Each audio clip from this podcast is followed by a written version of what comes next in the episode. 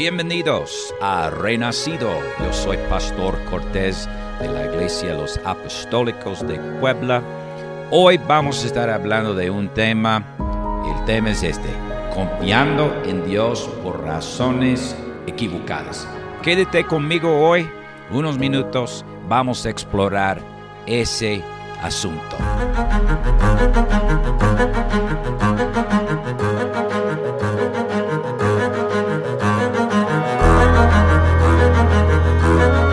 Imagínense, hermanos, muchos cristianos confían en Dios, pero por razones equivocadas. Confían en que Dios va a garantizar su futuro sin importar lo que hagan.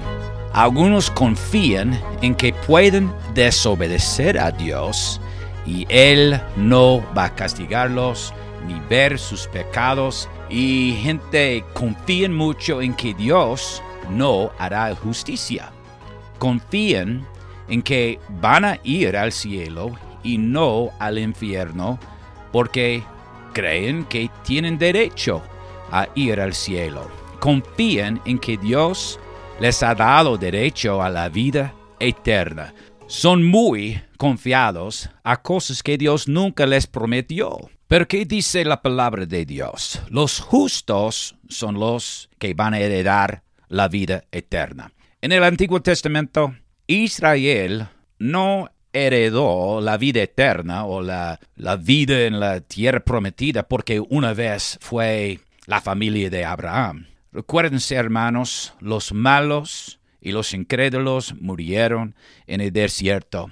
Y los cristianos hoy en día no van a heredar la vida eterna solo porque sus padres fueron pastores o cristianos o tienen familia en la iglesia que predica la verdad. Mire, para heredar la vida eterna necesitas ser seguidor a Jesucristo.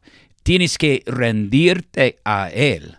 He estado leyendo más del libro de, de Josué y es interesante porque después de entrar en la tierra prometida había la ciudad grande de Jericó y ellos lograron con el plan y el poder de Dios triunfar sobre Jericó, marcharon alrededor de los muros y en el fin ganaron la batalla.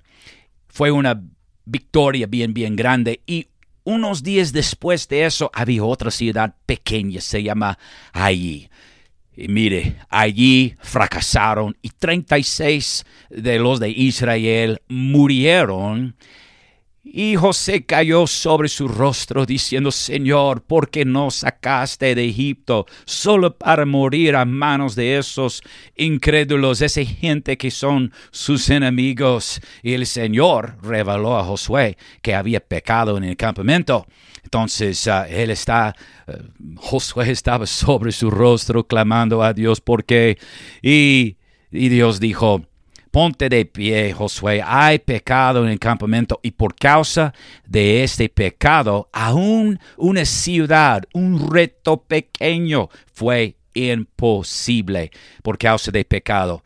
Hermanos, amigos, Dios sí va a castigar, va a juzgar nuestro pecado. Tenemos que caminar ante Él en justicia y en santidad, obedeciendo su palabra. Mire, Acán fue allá en Jericó cuando ganó la victoria grande.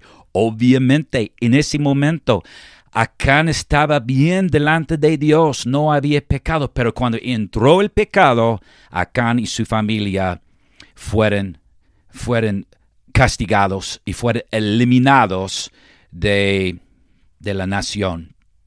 E, entonces, uh, hay gente que confíen en Dios, pero solamente confíen que Dios no va a ver sus pecados. Hay que confiar en Dios de otra manera. Es confiar que su palabra es la verdad y es necesario arrepentirse de sus pecados y caminar delante de Él en la verdad. Tal vez usted puede mostrarme las victorias del pasado y lo que Dios ha hecho en el pasado. Y sí, Dios ha sido bueno. Probablemente usted puede decir y testificar de muchas cosas buenas, pero tenemos que seguir caminando con Dios. Mire lo que Jesús dijo a sus discípulos, unos creyentes que estaban escuchando su predicación en Juan capítulo 8, empezando con verso 31. Dice, dijo Jesús a los judíos que habían creído en él. Pues primeramente notamos que estaba hablando con creyentes. Dijo, si vosotros permaneciereis en mi palabra, seréis verdaderamente mis discípulos, y conoceréis la verdad, y la verdad os hará libres. Entonces no es solamente una cuestión de oír y afirmar que es la verdad, toca a nosotros permanecer en la palabra y con hacer eso somos verdaderamente los discípulos de Jesucristo. Lo que cada uno de nosotros debe desear es tener un caminar consistente con Dios en oración estudio de la Biblia en nuestra vida diaria, en nuestras decisiones de cada día. Debemos buscar estar llenos del Espíritu Santo. Nunca te vas a acercar a Dios a menos que te alejes del mundo. No puedes tener al mundo y a Dios. Son polos opuestos, hermanos. Cuanto más te acerques a Dios, menos de este mundo vas a desear. Mire lo que dice las escrituras en 2 de Corintios 6. Pablo está hablando del templo de Dios vivo y dice, no estén unidos en yugo desigual con los incrédulos, pues qué asociación tienen la justicia y la iniquidad, o qué comunión la luz con las tinieblas, o qué armonía tiene Cristo con Belial, o qué tiene en común un creyente con un incrédulo, o qué acuerdo tiene el templo de Dios con los ídolos, porque nosotros somos el templo de Dios vivo, como Dios dijo, habitaré en ellos y andaré entre ellos y seré su Dios y ellos serán mi pueblo. Por tanto, salgan de en medio de ellos y apártense, dice el Señor, y no toquen lo inmundo, y yo los recibiré, y yo seré un padre para ustedes, y ustedes serán para mí hijos e hijas, dice el Señor Todopoderoso.